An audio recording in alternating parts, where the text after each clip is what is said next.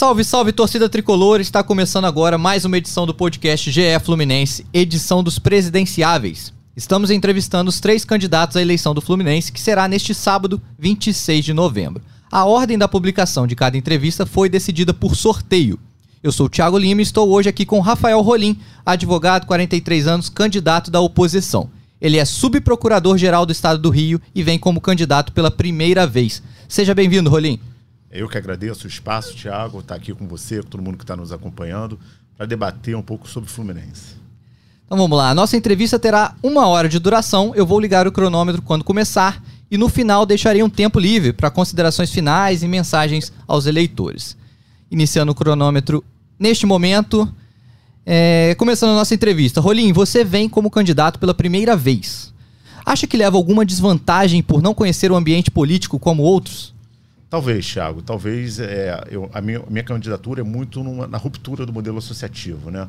Eu prego a profissionalização, eu prego a entrada de investidores, eu prego o profissionalismo. Então, é claro que isso pode de alguma forma pesar. Mas, de outro lado, eu vejo como positivo essa mudança. O Fluminense não, não pode mais ter gestores amadores, enfim, uma, uma atuação é, na área financeira que gera uma dívida de aproximadamente um bilhão de reais, como a gente tem hoje. Então é fundamental que a gente faça essa migração de um modelo corporativo de pessoas que estão no mercado, que têm carreiras consolidadas, que têm trajetórias políticas, públicas e privadas próprias, trazendo para dentro do Fluminense. Então, se de um lado é verdade que eu possa ter alguma dificuldade para alguma composição interna, de outro lado eu acho que eu ganho muito, que é justamente que eu quero trazer para o Fluminense essa visão de fora. Como outros clubes no país, inclusive o nosso clube com o irmão, que é do Rio de Janeiro, fez. Trazer investidores junto com executivos de mercado para dentro do clube. Correto. É, uma dúvida, Rolim, que muitos que não te conhecem têm.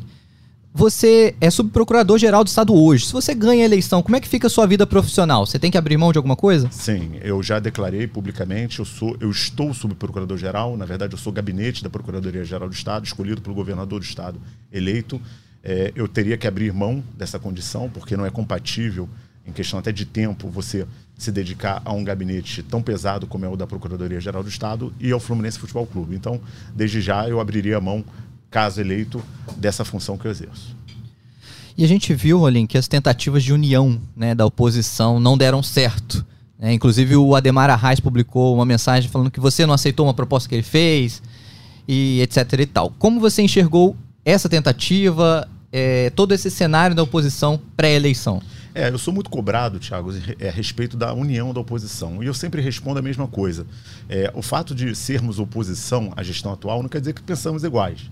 Né? Eu acho que tem que ter primeiro alinhamento de ideias. Se não há alinhamento de ideias, fica difícil a composição. Eu tentei com o então pré-candidato Ademar Reis uma composição. Ele fez uma, uma proposta que passava muito pela divisão entre o conselho deliberativo para um grupo e o conselho diretor para outro grupo. E eu ponderei com ele, fiz uma contraproposta, não, vamos unir, eu não quero separar, eu quero unir. Venha como vice-presidente, venha como... Eu dava vice de governança, vice social, é, dava 60 ou 70 cadeiras no conselho, porque a minha ideia sempre foi unir, nunca dividir poder. É, enfim, tem que respeitar, é o processo político do clube, né? é, é justamente o que eu combato, né? você para decidir o futuro de um clube que arrecada 300, 350 milhões de reais, você tem que, enfim, ter esse tipo de política, é justamente o que eu pretendo mudar. Mas, enfim, tentei fazer, a composição não foi possível, ele, ele desistiu da candidatura, uma pessoa que eu tenho em alta conta, um grande tricolor, mas faz parte do jogo político. A gente tem a candidatura própria, a gente conseguiu formalizar a candidatura só com fichas próprias do nosso próprio grupo que entende a favor dessa ruptura do modelo associativo com a entrada de investidores e a gente está pronto aí para dia 26 é, surpreender nessa eleição. Em relação ao Marcelo Souto, vocês também tentaram essa união e não foi possível? Teve desacordo também? Sim, a gente tentou lá atrás é, essa união. Eu, em algum momento até dessa, dessa jornada, eu até tentei fazer uma proposta para unificar as três candidaturas, mas por parte de uma das candidaturas não houve alinhamento. E aí, a partir daquele momento, cada um seguiu por si em busca do seu espaço. Enfim, cada um com um pensamento próprio, né? Um puxando a linha mais, como é o meu caso, da ruptura do modelo, da entrada de investidores por meio da SAF, né? É, outros a reformulação do clube, por, por, outras questões. Eu acho que o importante é que haja o debate, né? que a gente possa debater o Fluminense, ainda que nesse modelo que não funciona, mas é o que tem, então a gente tem que seguir esse modelo, é, mas não foi possível, infelizmente. Tá certo. A gente vai começar a falar agora de futebol, né? Que é o carro-chefe, é o que mais mobiliza a torcida, Rolim. É, eu vi no seu plano de governo que você fala em modernização do departamento de futebol. O que, que seria isso? Sim, é, eu faço questão de destacar em todas as entrevistas que eu faço que eu não sou contra uma reformulação total do departamento de futebol. Eu acho que a gente tem que ter a, a grandeza de reconhecer o que deu certo e corrigir o que deu errado. Né? É, de fato, algumas coisas deram certo nos últimos três anos, mas muitas coisas deram errado. E a gente tem que saber ponderar e chegar a um consenso do que, que a gente pretende para o futebol. Quando eu falo modernizar, a gente tem que mudar o perfil de contratações do Fluminense. O Fluminense hoje se baseia num perfil de contratação com o qual eu não concordo no meu modelo de visão de clube de futebol. Você não pode é, ter contratações que não gerem ativos para o clube. Né? O que, que acontece na prática? O torcedor hoje, que está na arquibancada, Thiago, ele sabe muito bem o que acontece no clube. Ele sabe que a gente teve que vender Luiz Henrique e Matheus Martins para pagar folha de pagamento. Esses garotos, eles não conseguiram render dentro de campo, dando grandes títulos para a gente, mas também não renderam dinheiro ao ponto da gente criar um ativo para o clube. Né? Porque se você vende um jogador como Luiz Henrique, que é uma joia, e você consegue, com aquilo, reformular o seu CT, ou, ou, ou enfim, é, modernizar o CT de Xerém, né, na nossa formação, faz parte do jogo, né? É, faz parte do mercado brasileiro a venda de jogadores. O que não pode é ter um perfil de contratações que simplesmente, ao final dessas contratações, não geram para o clube nenhum tipo de ativo. É isso que eu pretendo modernizar. Mudar um pouco esse esquema. Não estou dizendo que um time não tem que ter jogadores experientes, o que a gente chama na arquibancada de cascudo, né? É fundamental que a gente tenha. Mas a gente não pode ter, só esse perfil. A gente tem que saber mesclar e, principalmente, focar em contratações que possam gerar para o Fluminense ativos. Ou seja, isso é melhorar scout, melhorar a avaliação de desempenho, ou seja, mercado sul-americano, o próprio mercado brasileiro. A gente tem um, um exemplo recente, Thiago, que é do próprio John Arias, né? John Arias foi um jogador descoberto, não foi pelo scout do Fluminense, foi porque o Fluminense jogou contra o time. É, eu costumo brincar que eu assistindo o jogo me chamou muita atenção. Porque eu falava, é impressionante esse jogador. Num jogo ele jogou aberto pela esquerda, no outro ele jogou pelo meio chamou a atenção de todos os torcedores e chamou a atenção do Fluminense também. Ou seja, com um pouquinho de, de, de boa vontade, de autonomia do, do, departamento de futebol, a gente consegue buscar boas opções, fazer com que esses jogadores possam performar dentro de campo, gerar títulos para o Fluminense e no futuro, se for o caso, com boas propostas, vender. Para quê? Para que o Fluminense possa fazer dinheiro. Que o futebol é um esporte, é um negócio. Ou a gente entende como um negócio, ou a gente fica para trás. Então essa modernização no futebol, você diz, é muito do, no, em cima de jogadores, mas em, em cima de, de, estrutura organizacional, assim, por exemplo. Quem comandará o futebol na sua gestão? Perfeito. É, é, é em cima de uma filosofia de trabalho, né? Eu acho que o, hoje o Fluminense tem uma situação com, a qual eu não concordo e que eu faço duras críticas, que é a concentração do poder todo em cima do presidente, do presidente Mário Bittencourt. O presidente Mário Bittencourt é presidente, ele é diretor de futebol, provavelmente diretor de comunicação, enfim, ele concentra tudo. Né? As informações saem do presidente, ele está dentro do vestiário, ao mesmo tempo é quem assina o contrato, e isso numa organização empresarial, isso não funciona. Né? Você tem que ter as funções bem definidas. O que eu pretendo é, quando eu falo em modernizar o departamento de futebol, é prestigiar os profissionais de futebol que estão lá hoje. A gente tem um bom quadro é, de profissionais que atuam no, no, Fluminense, mas trazer uma estrutura, uma filosofia diferente de como você aplicar isso na prática. Né? Você mudar o perfil de contratação, é, ter uma VP de futebol. O Fluminense vai voltar a ter um, um, uma vice-presidente de futebol. Eu tenho dois nomes que eu converso, enfim, é, no mercado de futebol é muito difícil você adiantar esses nomes, porque caso você não se sagre vencedor da eleição, isso pode gerar algum comprometimento com um profissional que já esteja é, empregado. Mas, enfim, eu deixo claro que, que no primeiro dia as pessoas vão saber, é uma pessoa com uma filosofia completamente diferente nesse nível que eu estou falando, de perfil de contratações, de perfil de como fazer futebol pensando em negócio, tá, Tiago? Entendi. E, e você também pretende ser atuante no futebol, como é o, o atual presidente? Não, eu acho que eu, eu acho que o presidente tem uma função muito clara no clube de futebol. Ele, ele tem a gestão do clube e a última palavra é do presidente. Claro que a participação no futebol vai ter todo um, um departamento profissional que vai opinar, que vai falar, e ao final o presidente participa da decisão. Mas não cabe ao presidente tomar conta do dia a dia do futebol. Isso não é bom, não é salutar. É como se você tivesse um presidente de uma grande empresa indo é, é, atuar junto do maquinário. Não, ele não pode fazer isso. Ele tem que atuar de cima, ele tem que ter uma visão de cima, de todos os setores. Ele, ele tem que ter uma, uma visão um pouco mais é, é compreensiva e energética em alguns momentos também, de que o que pode e o que não pode ser feito. Então, o que eu quero justamente é profissionalizar, modernizar a forma como o futebol é feito hoje. Na minha visão, e eu respeito quem pensa o contrário, Thiago, o, o futebol hoje no Fluminense é feito muito como se fazia na década de 80, 90. Eu que acompanhei bem, né? Aquela figura do dirigente presente dentro do vestiário, enfim Pode ter seu lado bom? Pode, mas isso gera vários problemas e a gente viu ao longo do tempo renovações que não precisavam ter sido feitas, que foram feitas por compromissos morais. Um presidente do clube não tem que ter compromisso moral com o jogador, ele tem que ter um compromisso moral com a sua torcida, do que é bom, do que do custo-benefício para a sua torcida. Ele tem que pensar em fazer time campeão e não agradar A, B ou C. E isso vai muito por quê? Pela, essa proximidade. Então, eu defendo uma, uma, uma comissão técnica com autonomia plena para trabalhar, um departamento de futebol com autonomia, um vice-presidente que toque e fale pelo futebol e um presidente que, ao final das contas, seja o grande responsável para dizer sim ou não, é, é, no final das contas, do, do procedimento de negociação. Olim, o seu técnico também será o Fernando Diniz. Você já falou com ele? É, essa, essa é uma questão até é, bem legal, porque tá, tá pautando né, a eleição.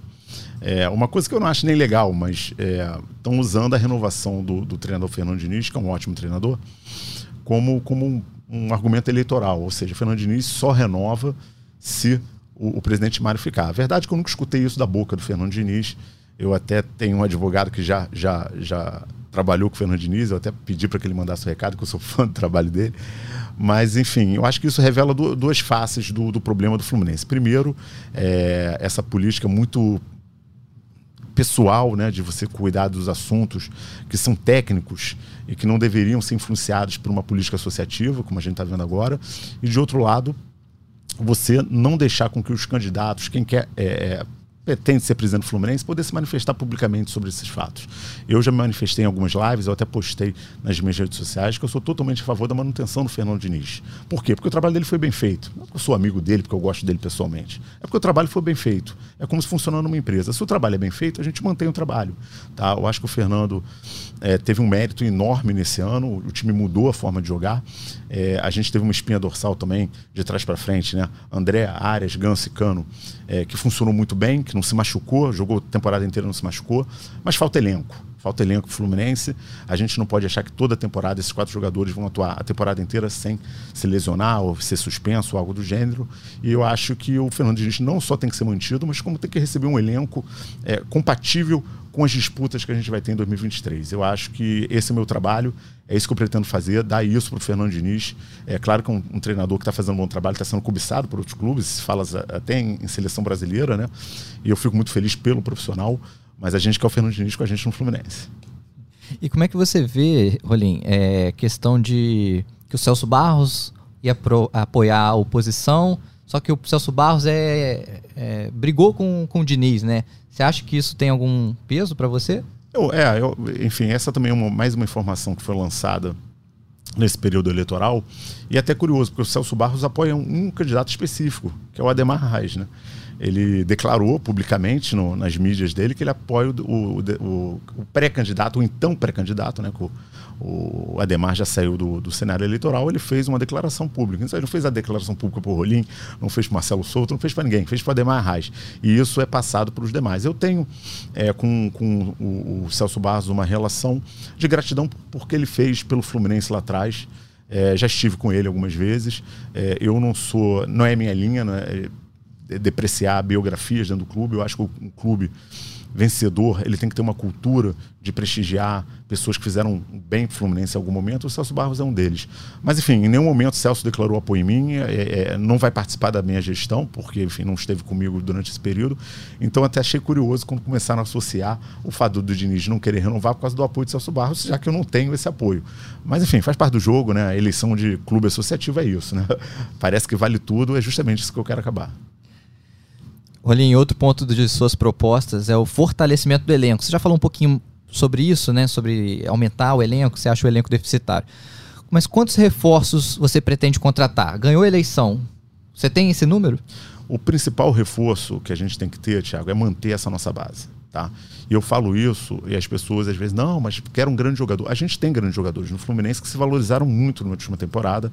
A gente está vendo isso, né? Renovações agora do Cano, com valores superiores ao, ao que recebi. O André está tá em processo de renovação, o Ares está em um debate também de como vai ser feito. O próprio Ganso, né, que está em final de, de contrato, me parece que já começaram essa negociação. É fundamental que a gente tenha a espinha dorsal do time que deu certo, que terminou jogando bem, que seja mantido. Vai ter muito, é, muita especulação sobre esses nomes, alguns no mercado internacional, outros no próprio mercado interno, e a gente tem que achar uma solução para manter eles. Não adianta renovar e vender no meio do ano. Tem que renovar planejar o ano e até o final do ano com esses jogadores. A gente, recentemente, é, na semifinal da Copa do Brasil, a gente sofreu justamente por isso, por não conseguir fazer um planejamento de um time que quer ser campeão até o final da temporada. Então, assim, o primeiro passo é a gente conseguir manter a base que a gente tem, reforçar posições estratégicas do nosso time. Não estou falando do nosso elenco, Tiago, estou falando do nosso time. Existem posições estratégicas do nosso time que dependem de grandes contratações e depois conseguir fortalecer o elenco com esse perfil de contratações que eu estou falando, de busca de mercado sul-americano interno, jogadores jovens que possam é, suprir essas ausências e permanecer com um outro jogador é, mais em final de carreira, um medalhão que eu chamo, que é importante para dar corpo para esse time, para a gente junto com. Né, né, porque não dá para fazer um time só de jovens, né? Para você disputar uma, uma, uma, Libertadores, por exemplo, é uma competição que demanda muita experiência. Então a gente conseguir fazer essa mescla de forma que a gente consiga disputar três competições, né? Vai ser muito difícil esse ano, a gente vai ter um campeonato brasileiro, talvez até o mais difícil dos últimos anos, né? Com a subida de grandes clubes, clubes que estão organizando sua vida financeira por meio de SAF. É, você vai ter uma Libertadores muito difícil. Se o Fluminense avançar, que é o nosso objetivo, que o Fluminense entra em competição para ganhar sempre, é, a gente vai de demandar um elenco, não um time forte. Hoje a gente não tem esse elenco, então a nossa preocupação maior hoje é manter os jogadores e conseguir formar um elenco para o Fernando Diniz para que a gente possa competir é, com força máxima nas três competições. Mas você consegue dizer um número para esse elenco ficar ideal? De quantos jogadores, por exemplo, você conseguiria trazer? Você Eu, imagina um número? É, assim? É, a gente imagina que, principalmente em relação ao time, a gente tem duas grandes posições que a gente tem que a, a, agir imediatamente, que é a lateral esquerda do, do time e atacante pela ponta. Né? A gente teve a saída de Luiz Henrique e Matheus Martins. O time, hoje, de uma forma, é, é, tem alguns jogadores que atuam nessa função, mas eu acho que para ser campeão, a gente precisa fortalecer muito essas posições. E nas demais posições, como por exemplo cabeça de área, é importante que a gente tenha um substituto com um perfil um pouco mais jovem. Para o André, por exemplo, que é um jogador. Eu costumo brincar, Thiago, que eu, eu na Espelá, estou 43 anos, ainda jogo um pouquinho. Eu sempre joguei como cabeça de área, né? E, e o André é um jogador magnífico. Eu sempre destaco isso sempre que eu falo, porque é um, um dos poucos jogadores do Brasil que fazem isso. Ele consegue jogar no sistema do Fernando Diniz, que é um sistema em que você sempre recebe a bola como cabeça de área de costas, com marcação pressão, porque todo mundo marca a pressão fluminense, e consegue girar. A bola gruda no pé do André. Essa é uma característica muito rara num, num, num volante, num cabeça de área, e a gente tem isso no André. O André é uma joia. É, eu pretendo, com a entrada de investidores, poder fazer um plano de carreira para o André. Eu acho que é um jogador que a gente não pode se desfazer de jeito nenhum, tem uma identificação com o clube. É, então, assim, a prioridade é manter essa, essa, essa, essa linha principal do time e conseguir produzir aí com, com, com o elenco alguns jogadores que consigam suprir a ausência deles durante a temporada. Um jogador, Rolim, que você já citou aqui, que é, que é o Arias, é, se você ganhar, você vai comprar os outros 50% dele, dos sim, direitos? Sim, a, a, gente tem que, enfim, eu tenho que entender, né? O Fluminense hoje, ele ele trabalha com uma regra de confidencialidade. Né? A regra geralmente é transparência e exceção confidencialidade. No Fluminense é o contrário. Então é até difícil a gente falar de, de, questões negociais porque eu não desconheço por completo. Eu só sei o que vem pela imprensa, que a gente tem adquiriu metade do passe e que a gente teria interesse em adquirir. Isso deve, já deveria ter sido procurado antes, durante o campeonato que passou, quando ele começou a se valorizar. Isso é uma regra de mercado. Né? É mais uma, uma regra empresarial que a gente vai tentar trazer para dentro do clube. Você não espera o jogador se destacar para fazer a compra da, da outra metade do passe dele. Se você já tem um, uma estratégia no seu departamento de futebol, se você tem uma comissão de acompanhamento, você já sabe o potencial daquele jogador, você se antecipa e se faz. Mas de fato que a atual gestão não fez e a gente tem que resolver esse problema. Claro que a gente tem que atuar, o Arias é um jogador absolutamente fora da curva. Ele é o que eu chamo o motorzinho desse time, né? Ele está em todos os espaços, enfim, é um jogador com, com, um número altíssimo de assistência, faz gol também. Então é fundamental que a gente te, consiga adquirir valorizar esse jogador, fazer com que ele ganhe títulos pelo Fluminense. E se houver interesse no mercado, até do próprio jogador ir para a Europa, é muito comum na América do Sul ser um sonho do jogador, que a gente faça uma venda, mas que seja uma boa venda. Uma venda que gere ativos para o clube e não simplesmente seja para pagar três, quatro meses de folha salarial. Olhem, e com qual valor de folha você estima ter no futebol? Do Fluminense. Sim, hoje, hoje a gente trabalha com uma folha, a gente tem até uma dificuldade de leitura no balanço. Muitos falam em 6 milhões, 7 milhões, mas alguns falam com encargo, sem encargo, a gente precisa ter essa dimensão. A nossa ideia era entrar e trabalhar com a, manter a folha de futebol, porque a gente tem uma, uma folha alta. Né? Às vezes se fala, não, o Fluminense consegue competir com uma folha baixa. A folha do Fluminense não é baixa. Claro que tem clubes com uma folha muito mais alta. Mas se você pegar na média do futebol brasileiro, a nossa folha não é baixa. Então o objetivo é manter essa folha e incrementar com novas contratações. Tá? Esse é o objetivo com a entrada de dinheiro. A gente não diminui a folha de jeito nenhum, otimiza as contratações e faz um incremento aí de 30%, se for possível, nessa folha, em busca de, de três competições. A gente sempre tem que ver o perfil do nosso ano. A gente está entrando num ano muito difícil, um ano de Libertadores. O Fluminense tem que ter como obsessão ganhar Libertadores. Eu sempre brinco, um presidente que quer ser um candidato que quer ser presidente ao Fluminense e não tem como obsessão ganhar Libertadores, não está no lugar certo. É, e essa é uma obsessão minha, obsessão da minha chapa. Então é fundamental que a gente mantenha esse patamar e ao longo do ano, com o ingresso do dinheiro, a gente consiga incrementar a folha até a 30%. É a nossa ideia. Certo. Começar a falar um pouquinho de Xerém, Rolim. É um projeto também de governo que eu vi no seu, seu plano de governo, né? Um plano de carreira para jovens. Você até citou ao falar do André agora, mas como que isso funcionaria na prática? É, a nossa ideia é que com a entrada de investidores, a gente possa é, desasfixiar o nosso fluxo de caixa. E a partir do momento que você tem o seu fluxo de caixa garantido, o fluxo de caixa, para quem está me escutando agora e entender bem, é o dinheiro que eu tenho na mão. Não adianta eu ter um orçamento dizendo que eu tenho 300 milhões, se na mão eu só tenho 5 milhões e eu tenho uma conta para pagar de 6 milhões no dia seguinte. Então, nada mais é que o orçamento familiar o que você tem na mão. Então, assim, a gente tem que permitir que a gente tenha dinheiro na mão para pagar folha. Por quê? Porque eu não preciso mais vender. Né? Eu não tenho pressa de vender. A gente está vendo isso, por exemplo, no Vasco. Né? O Vasco acabou de receber uma proposta, estava engano, pelo Andrei, e, e, a, e, a, imprensa noticiou que ele recusou, uma proposta alta. Por que, que o Vasco recusou? Porque ele está com dinheiro. Não que ele não vai vender, ele vai vender o André em algum momento. Só que ele pode, ele se permite assegurar esse jogador, valorizar esse jogador, esperar uma melhor proposta para assim é, vender. E é isso que a gente pretende fazer. É segurar, com a entrada de novos investidores, a gente segura e consegue fazer plano de carreira para esses jogadores. Você tem, por exemplo, eu não vou dar um exemplo do André, porque eu já falei do André. Vamos falar do Arthurzinho, que é um jogador da base do Fluminense, um jogador que vem se destacando. Ele já pula duas, duas, dois subs, né, duas divisões, desde lá de trás, né, quando era para ser sub-13, ele já estava no 17, no 15. É, é um jogador que certamente vai ser muito cobiçado pelo mercado europeu, pela sua trajetória. Você tem que pensar desde já em como segurar esse jogador, como fazer um plano de carreira para esse jogador quando ele chega é, no time principal, não para vender ele no fim do ano, como a gente faz nos últimos 5, 6 anos, mas para que ele fique 5 anos, 3, 4, 5 anos de títulos e que a gente faça uma boa venda ao final, né? Um jogador de 17, 18 anos, ele pode muito bem ser vendido aos 21, 22.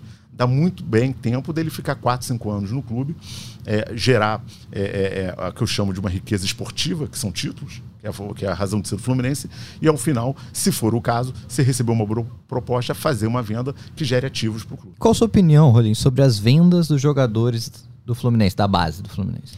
Eu, eu acho que as vendas, enfim, eu falo isso, isso aí é quase que um mantra meu, né? Eu acho que o Fluminense vende muito mal os seus jogadores. Eu entendo porque vende mal. É, talvez eu não entenda porque venda tão mal, mas eu entendo porque vende mal. É, eu tenho certeza que nenhum presidente que senta na cadeira do do, da presidência do Fluminense faz isso e fala assim: agora eu quero vender xerém inteira. Não é isso. Ele vende porque ele não tem dinheiro, porque ele não tem fluxo de caixa, porque ele tem uma folha de pagamento para pagar. Ele precisa pagar os salários do mês que passou, ele precisa pagar a premiação, o 13 terceiro de 2021 que está atrasado. Então, para fazer frente a essas dívidas que se acumulam no Fluminense, ele tem que vender garoto. Então, quando o garoto hoje sai de Xerém e vem para o time principal, o, o, a gestão do Fluminense já pensa em vender ele no final da, da, da, da, da temporada justamente para fazer dinheiro. Só tem um jeito da gente impedir isso é, às vezes a, a, torcida até me, me, me, cobra na rua, só até parar, pô, Rolim, fala que a gente está com dívida. É a realidade. Ou a gente enfrenta a nossa realidade, a nossa dura realidade financeira, ou não adianta criticar, porque a gente vai vender o André ano que vem se a gente não resolver esse problema. A gente vai vender o Arthurzinho para resolver esse problema. Tá? Só que essas vendas não vão gerar ativos para o clube. Então, ou a gente resolve o problema financeiro, ou a gente vai ter muito problema. Mas por que a gente vende tão mal? É porque a gente além de não ter dinheiro, a gente está buscando um perfil de clube comprador que não é de primeira linha da Europa, né? Eu acho que falta um pouco isso, de uma, de uma experiência um pouco maior empresarial, de conhecimento de mercado europeu do clube, Tá? É, eu pretendo também no meu programa ter uma diretoria de novos, novos negócios que eu boto. Justamente isso, uma diretoria que vá, que faça roadshow lá fora, que converse com, com o mercado internacional, que mostre um portfólio de, de ó, isso é Fluminense, isso é Xerém. Valorizar, mostrar como o clube é transparente, como tem governança, como um clube seguro, com segurança jurídica para fazer boas vendas. Isso é um negócio. Eu tenho interesse em vender porque eu tenho que vender, mas eu quero vender bem. Para isso eu tenho que ser um bom vendedor. Né? Então acho que há muito, muitos problemas no Fluminense hoje que não são ditos e a minha campanha ela, ela bota um pouquinho do dedo nessa ferida, Thiago. Falando um pouquinho de finanças, então a gente já está falando em venda, né? Vou falar um pouquinho dessa área de finanças. É, você divulgou, né? Você, na verdade, falou nas suas redes sociais que a dívida do Fluminense está perto de um bilhão. Perfeito. Como que você chegou a esse número? É, isso foi uma análise que a gente fez, foi um estudo, é um, na verdade é um valor estimado, né? A gente estimou por quê? Porque o Fluminense não declarou ao longo do, do, do, último ano nenhum balancete trimestral. Né? A gente tem um portal da transparência no site do Fluminense que foi sendo divulgado até o terceiro trimestre do ano de 2020 ou 21, salvo engano, de 2021 e a partir do quarto trimestre nunca mais foi divulgado e esse ano é, não tem nenhuma informação financeira do clube. Até uma das reclamações que eu faço enquanto candidato. Eu sou um candidato que não tenho acesso como se eu fosse querer ser síndico de um prédio sem saber no último ano qual foi o que, que entrou de dinheiro, o que, que saiu de dinheiro do, do prédio. É, é, quase impossível você fazer um debate é, técnico, seguro sobre os números. Mas a gente estudou aonde, da onde a gente chegou nesse número. A gente pegou os últimos dois balanços e junto com isso a gente pegou o fluxo de caixa que o Fluminense informou quando ele foi fazer o RCE, o Regime Centralizado de Execução, tanto na Justiça Civil como na Justiça Trabalhista. E lá a gente descobriu alguns números que não constavam do balanço, que é o que a gente chama de contingências off-balance, ou seja, são contingências que não estão no balanço. São dívidas, débitos que você não consegue enxergar quando olha para o balanço, mas quando sai do balanço, quando você apresenta o seu fluxo de caixa, você enxerga. Tá? E com base nisso a gente fez uma estimativa. Pode ser que essa estimativa esteja até maior, porque como o Fluminense acabou de obter a CND, né, a certidão negativa de débitos, ele confessou o débito fiscal e parcelou, que nada mais é é, para você obter uma CND é confessar o débito e parcelar. Pode ser que os juros, a correção de, dessa confissão já tenha até ultrapassado o valor do que a gente tinha estimado. Pode ser que também que o clube tenha pagado uma parcela maior e tenha compensado. Ou seja, a gente não tem a visão clara do número. Por isso que a gente fala em estimado. Mas que a dívida está próxima de um bilhão, não tem, não tem a menor dúvida. Tanto é que eu apresentei esses números e não houve contestação. Há uma contestação aberta, genérica, mas não houve uma contestação, uma, um confronto mostrando tecnicamente onde tá, onde estão os números devidos, o que foi pago, o que foi diminuído. Pagar débito não é diminuir dívida. Isso é uma coisa que a gente tem que explicar para o torcedor, né?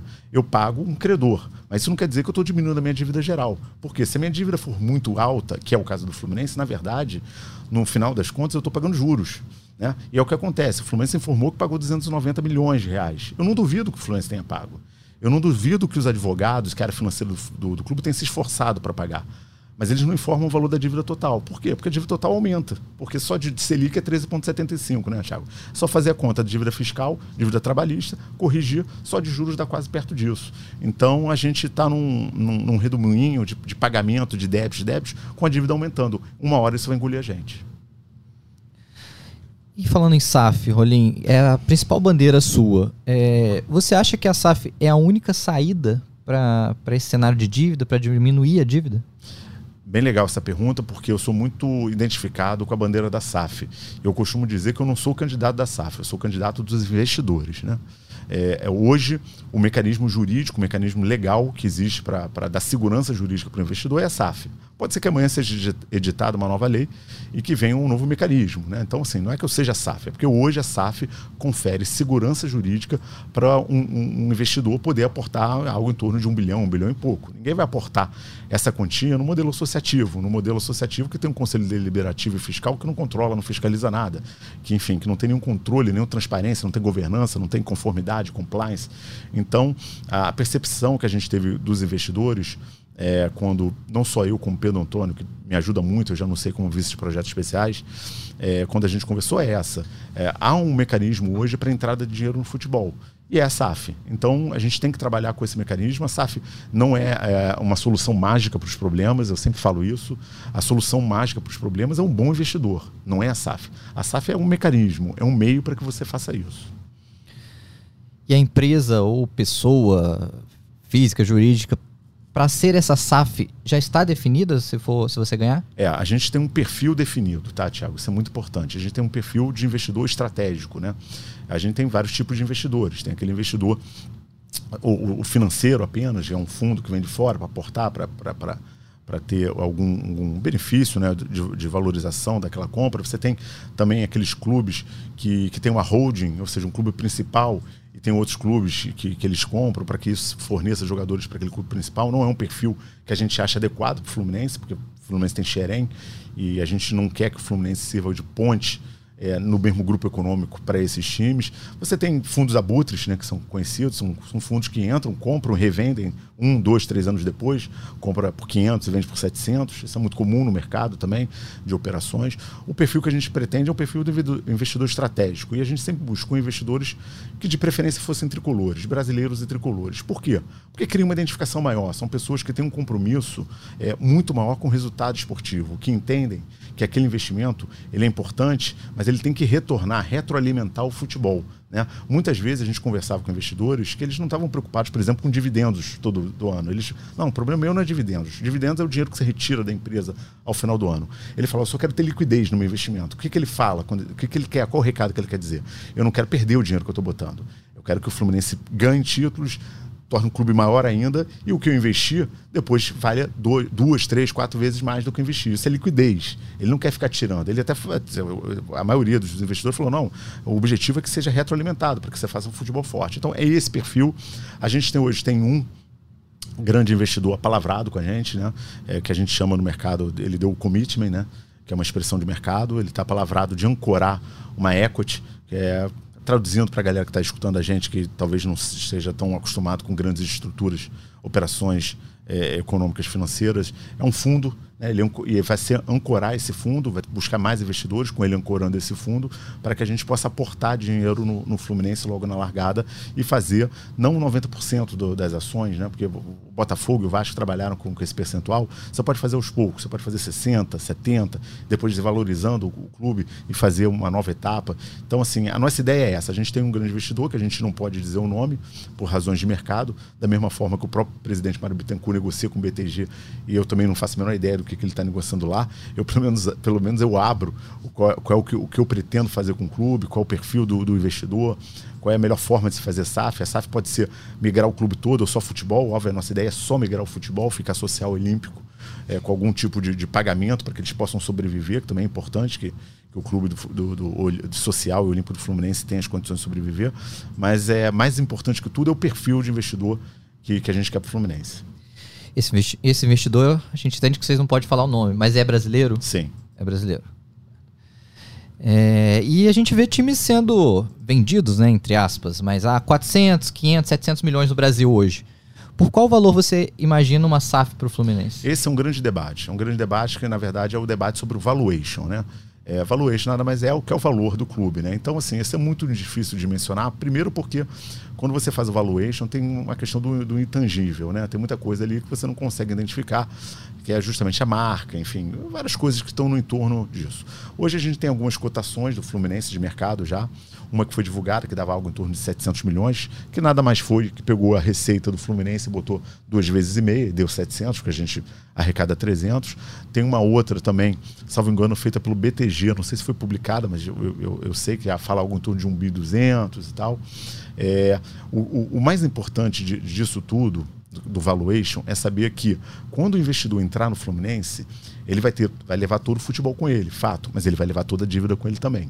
É importante que o torcedor saiba disso, porque às vezes o torcedor fica com aquela imagem do futebol europeu, né, do shake árabe que entra, despeja dinheiro, e não é bem assim que as coisas estão acontecendo no Brasil. Por quê? Porque na Europa tem toda uma, uma, uma, uma função geopolítica desses investidores no futebol, às vezes para entrada de outras empresas, às vezes até financiada pelos próprios governos, que fazem com que o investidor vá para esse país.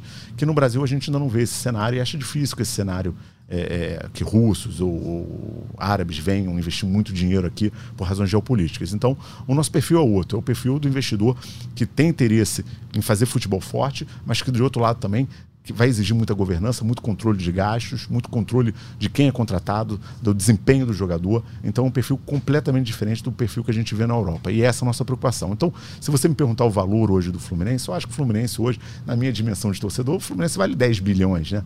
Mas a gente tem que entender o mercado. Quem bota preço no clube não é o clube é o mercado. Como tudo na vida, se você for vender seu carro, quem vai dizer o preço é o mercado. Né? Você pode até dizer o seu preço, mas se for muito acima do mercado, o mercado não compra. Né? Mesma coisa com o clube de futebol. Então a gente tem que entender essa métrica é, de, de valuation, de como é feito é, e exigir é, de uma forma ou de outra que os investimentos sejam feitos de forma pesada no futebol. E aí essa é a nossa busca.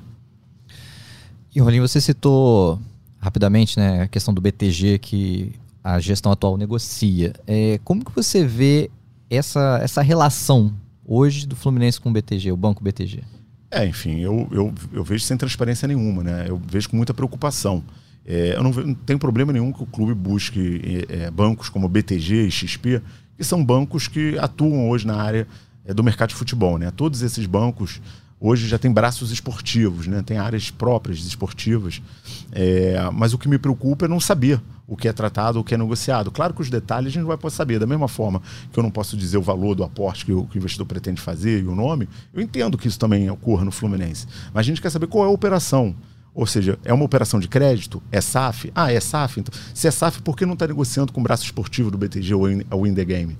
Está tá negociando direto com o BTG. Alguma coisa a gente está faltando nessa equação de transparência do Fluminense. Então hoje eu não sei, eu tenho uma grande preocupação, tá, Tiago, que o Fluminense faça uma grande operação de crédito, dando como garantia, por exemplo, dinheiro, dinheiro da Liga que está para entrar né, nos próximos dois anos. Se a gente fizer isso, a gente vai perder uma oportunidade histórica de injetar dinheiro no Fluminense e criar ativos no Fluminense. A gente vai injetar onde pegar uma operação de crédito, dando como recebível é, esse grande dinheiro que está para entrar e não vai deixar nenhum registro é, histórico de, de, qualidade de ativo para o clube, vai simplesmente queimar esse dinheiro em pagamento de folha. Tá? É muito importante pagar folha para os jogadores, mas a gente tem que pensar no clube com futuro, com, com conquista de ativos. E isso me preocupa bastante pela falta de transparência, tá, Tiago? Falando um pouquinho de Laranjeiras, Rolim, é, você tem no seu plano de governo recuperação do estádio Manuel Schwartz. Qual é a ideia dessa recuperação? Perfeito. É, é, um debate muito grande sobre o abandono de Laranjeiras. Né? A Laranjeiras, o estádio Manuel Schwartz, presidente Manuel Schwartz, está abandonado. Né? É, tem algumas áreas que estão até interditadas. E eu costumo dizer que aquilo ali é mais que um estádio de futebol. Aquilo ali é a história do futebol brasileiro, né? Ali é o berço da seleção brasileira, o berço do Fluminense. Enfim, aquilo ali poderia ser uma área, é, uma, uma um roteiro turístico da cidade, né?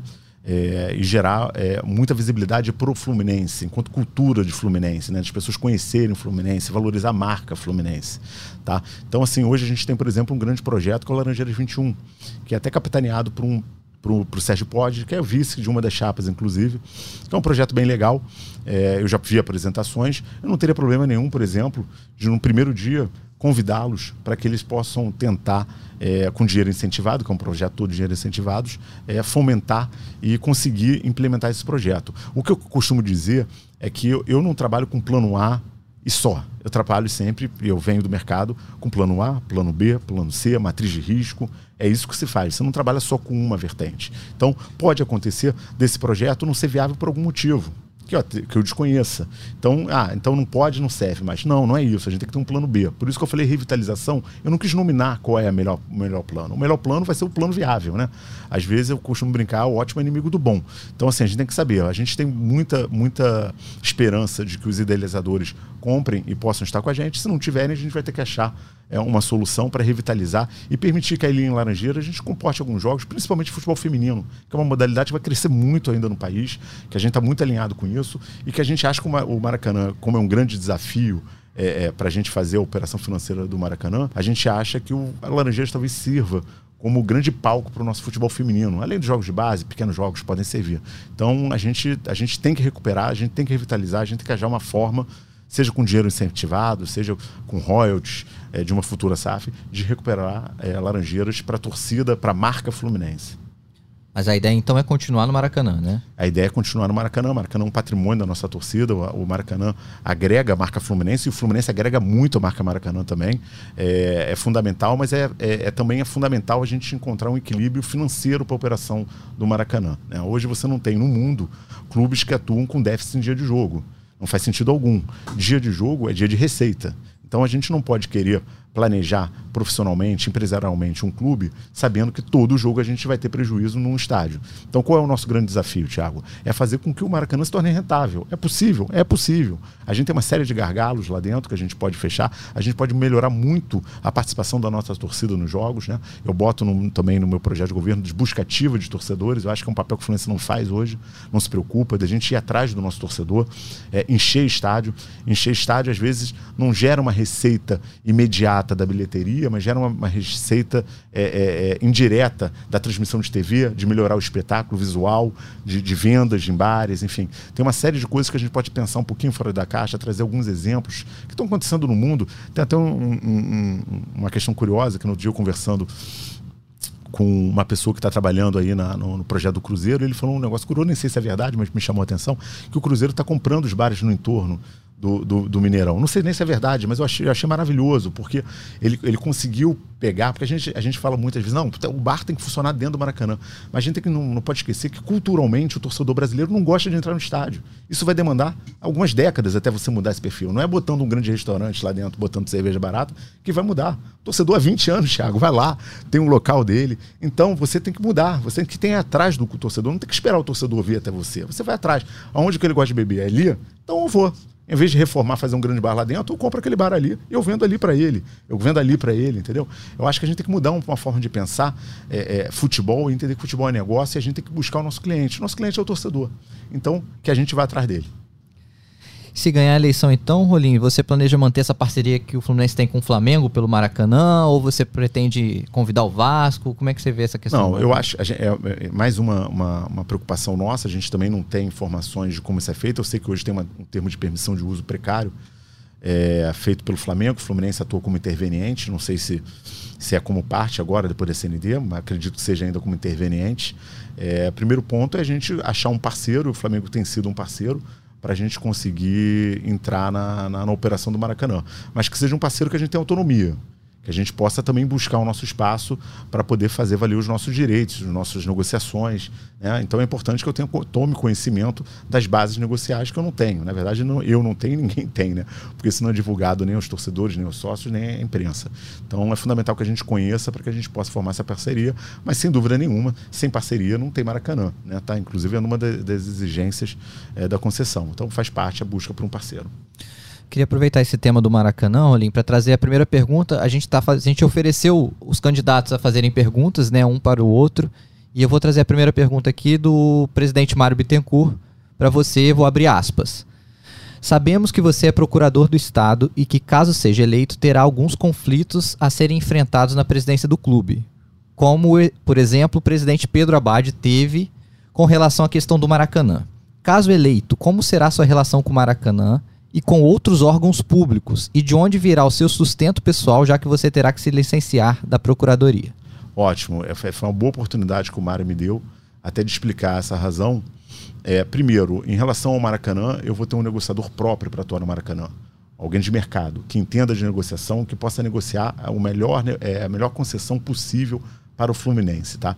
Se de um fato eu posso ter algum momento um conflito, e é verdade que possa, possa existir, de outro lado eu vou buscar no mercado alguém que possa suprir.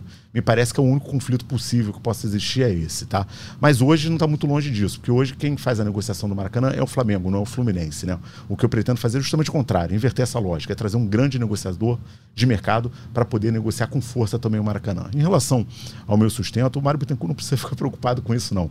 É, eu tenho uma trajetória política fora do, do Fluminense, eu nunca recebi um centavo do Fluminense, tem uma, uma vida não só como advogado público, mas como advogado privado.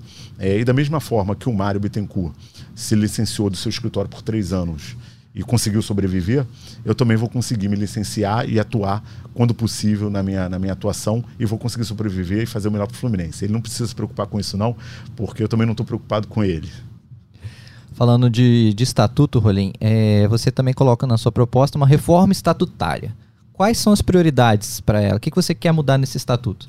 É, a gente tem, tem alguns pilares. Na verdade, eu quero mudar muita coisa, tá, Tiago? Não, eu não quero mudar uma ou duas coisas. Mas eu, eu no meu, na minha proposta de governo, eu, eu consegui destacar alguns pontos que chamam a atenção é, do, do modelo associativo. Primeiro, fim da reeleição.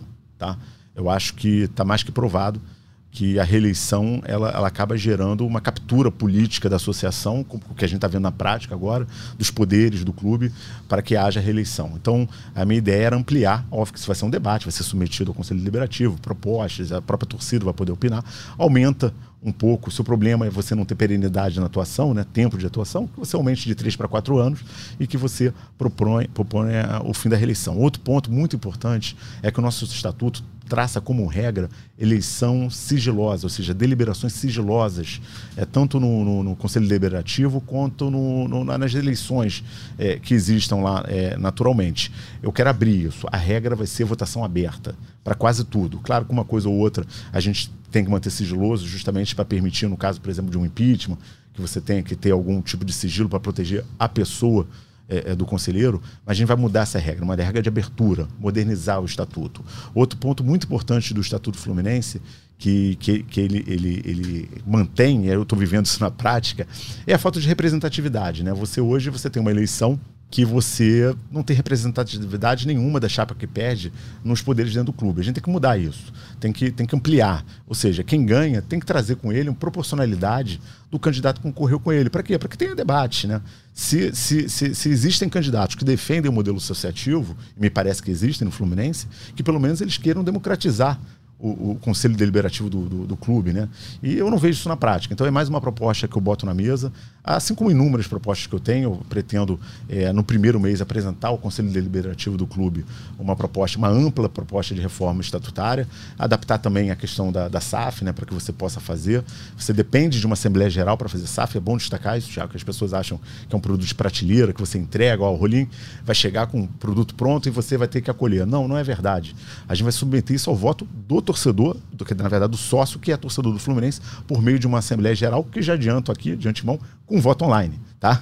Porque o voto online já está previsto no nosso estatuto, já está previsto na Lei Pelé no artigo 22, não precisa de nada a não ser contratar uma empresa e ter mínima seriedade para conduzir esse processo.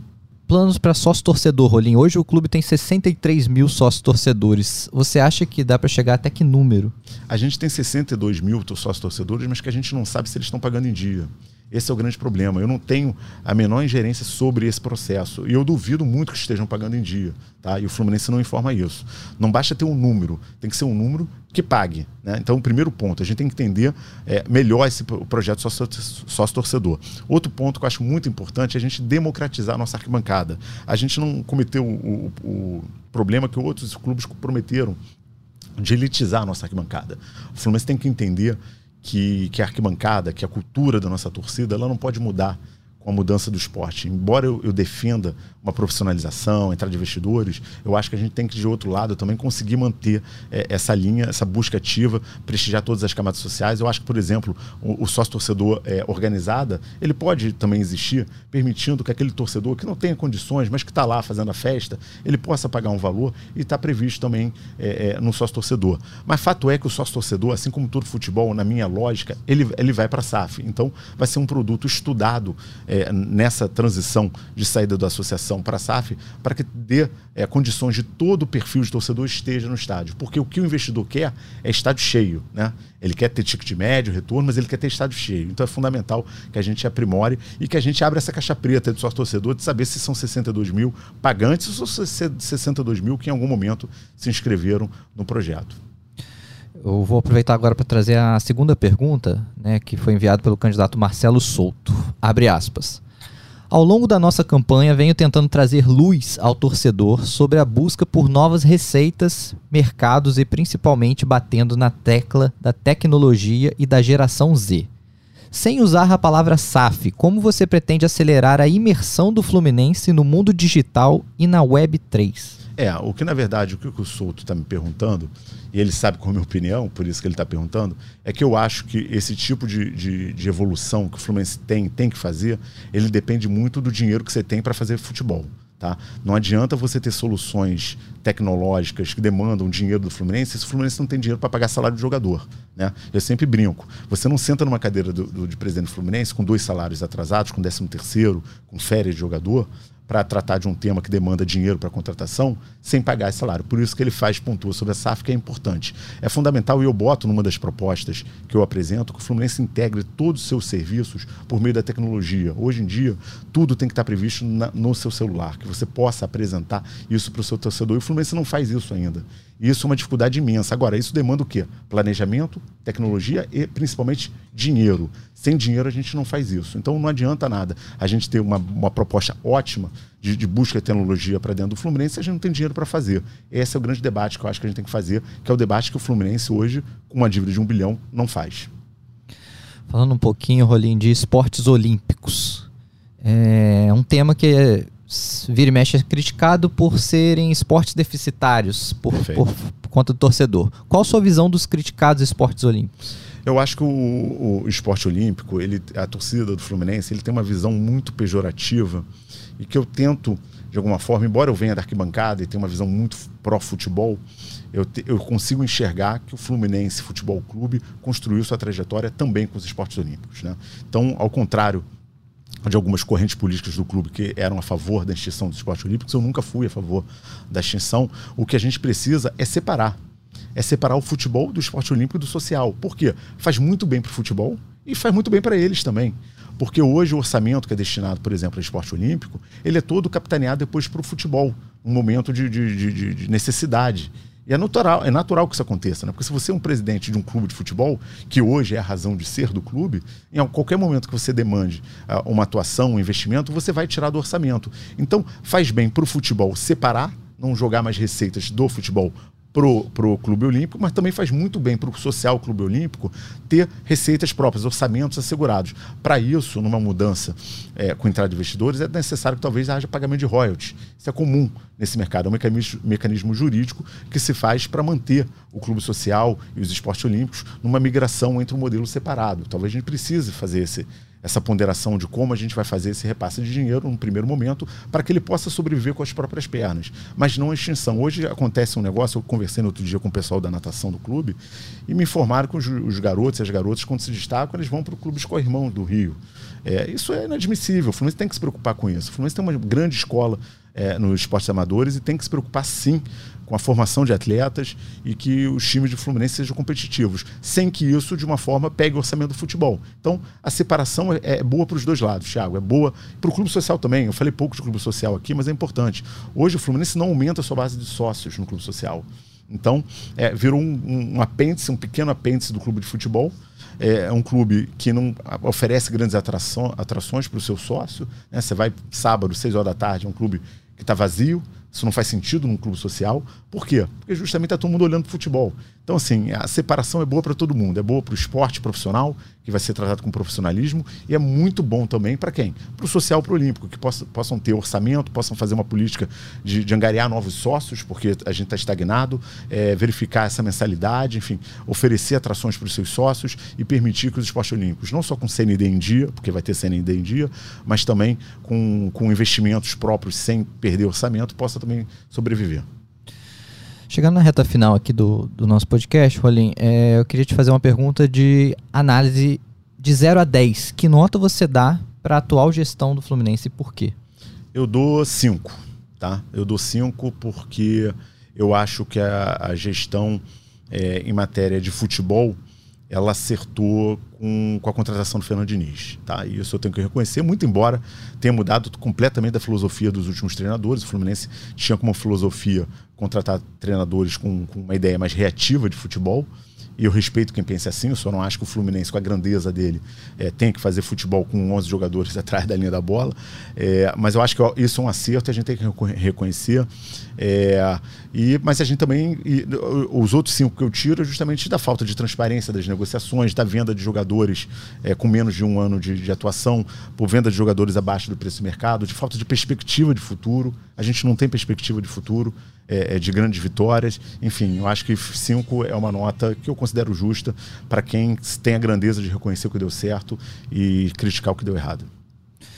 Só uma coisa que eu não, não te perguntei, é sobre o Pedro Antônio. Você falou que ele vai ser seu vice-presidente de é, projetos, projetos, especiais. especiais. O que, que isso engloba? É, isso eu anunciei ele no sábado. O Pedro é um grande parceiro, um grande tricolor, responsável pela construção do, do nosso CT. Se hoje a gente tem um CT na Barra é porque existe Pedro Antônio. É, porque eu estou falando isso porque às vezes algumas pessoas criticam. Ah, podia estar mais para a esquerda, mais para a direita. Mais... É, podia, né? Mas ele foi lá e fez.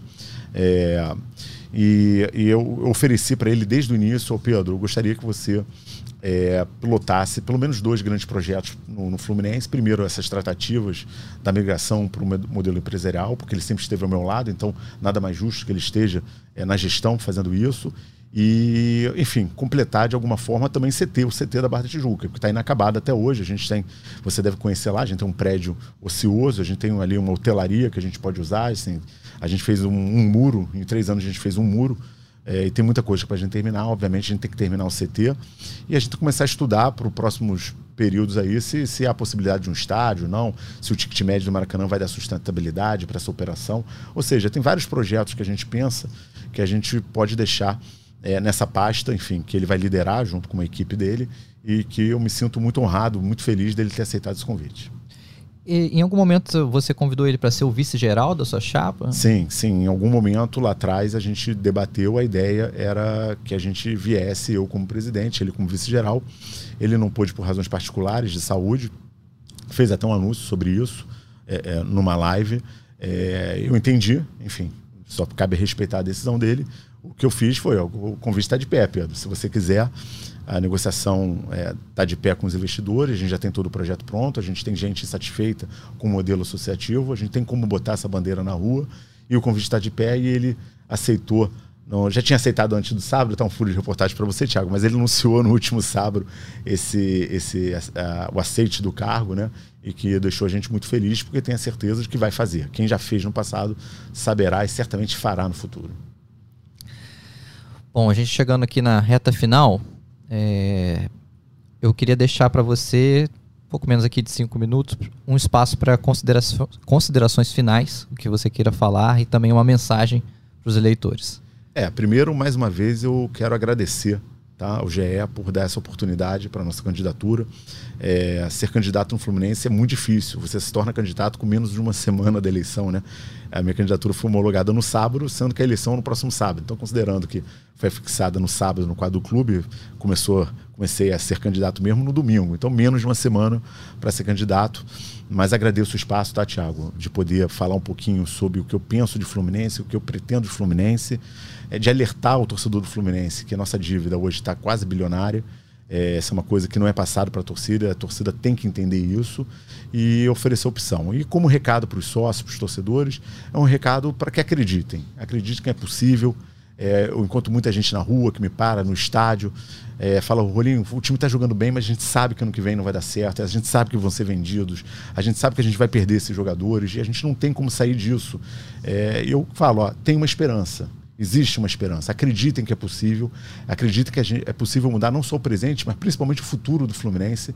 Dia 26, sábado. Eu sei que é difícil votar em Laranjeiras, tá, Thiago?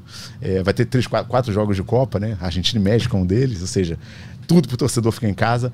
Mas eu costumo brincar que sábado é um, mais um Fla-Flu. É mais um Fla-Flu na história do, democrática do Fluminense.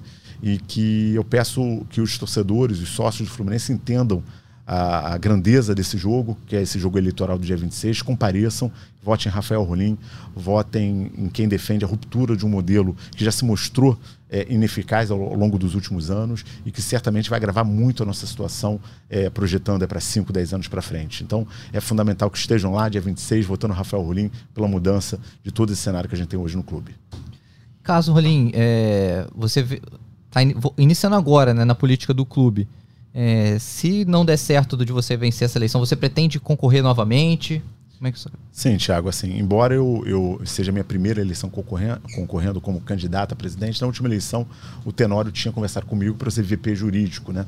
Eu sempre, eu nunca participei de nenhum grupo político do clube, mas eu sempre estive muito perto ali ajudando o clube, né? Sempre que era chamado pela paixão que eu tenho, né? Então eu poder trazer é, da minha trajetória profissional, do meu currículo profissional, das minhas experiências profissionais, algo que possa beneficiar e contribuir para o Fluminense, eu estou sempre disposto.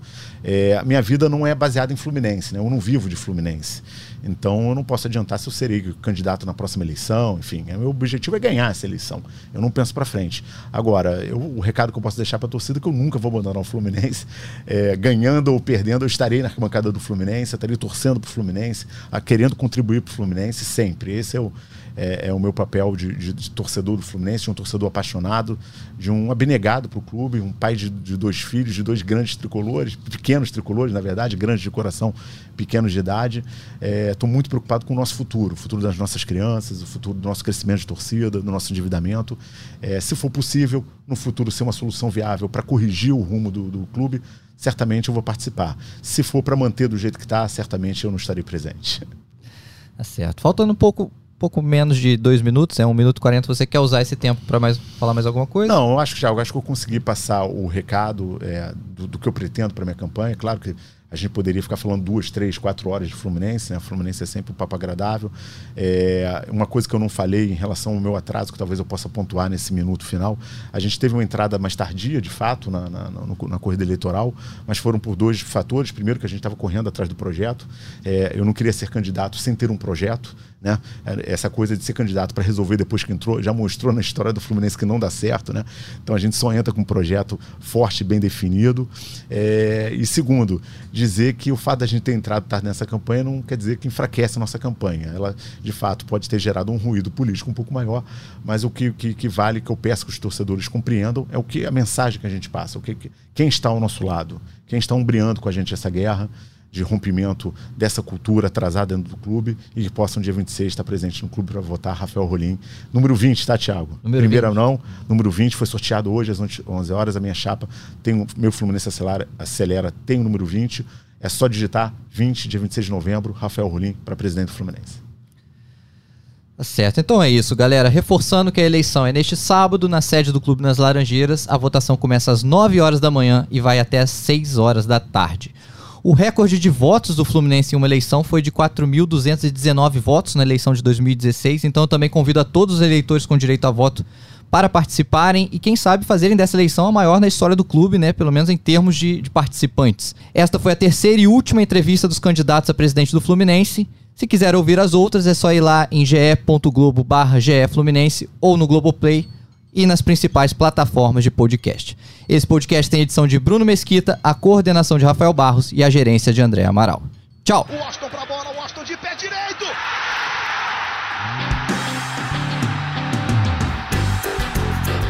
Sabe de quem?